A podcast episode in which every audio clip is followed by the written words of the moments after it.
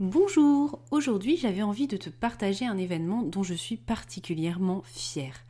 J'ai été choisie par l'ONICEP pour être le portrait de muséographe dans le nouveau guide Les métiers de la culture et du patrimoine paru en septembre 2022.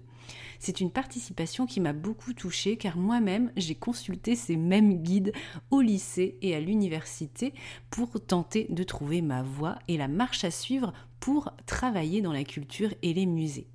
Ce guide est une pépite car il rassemble de nombreux portraits de professionnels avec des expériences très diverses où chacun peut s'y retrouver avec des cheminements qui ne sont pas toujours conventionnels.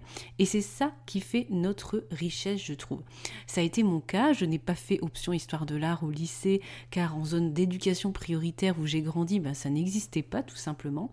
Je n'ai pas fait d'école de design non plus pour la scénographie, mais je me suis formée en IUT à 30 ans où j'ai appris justement le maniement de tous les logiciels 3D, 2D, etc., en plus d'une expérience sur le terrain en interne en tant que chargé d'expo où je faisais très très régulièrement de la scénographie concrètement. J'ai appris la muséographie avant tout sur le terrain aussi et lors de mes recherches de thèse en muséologie, puis en devenant consultante un peu par hasard, il y a de multiples manières de trouver sa place et d'occuper une place dans les métiers de la culture et des musées, et je trouve que ce guide le montre judicieusement. Il n'y a pas de voie royale ou de chemin idéal et tracé, juste le tien, celui qui te convient.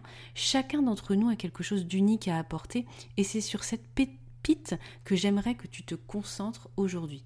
Moi, c'est le fun, le musée accessible et décomplexé. Je l'aime et j'œuvre pour lui tous les jours avec passion.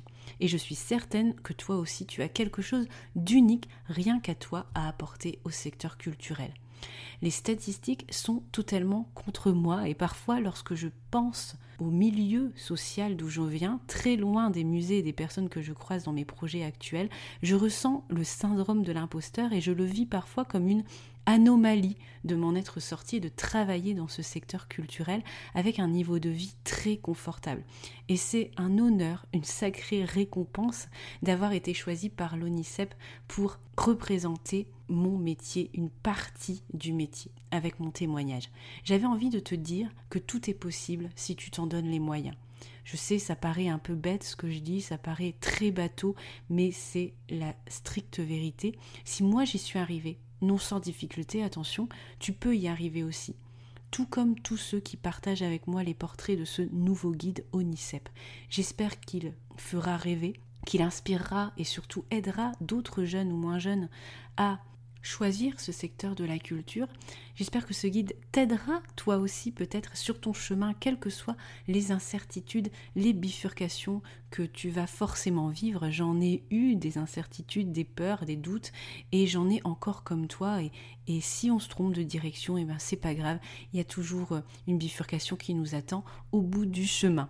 Merci à Onicep pour sa confiance. Si ce guide t'intéresse, les liens sont en description du mot audio. À très vite et crois en toi, la vie est pleine de surprises avec de l'optimisme et de la motivation. Ne l'oublie jamais.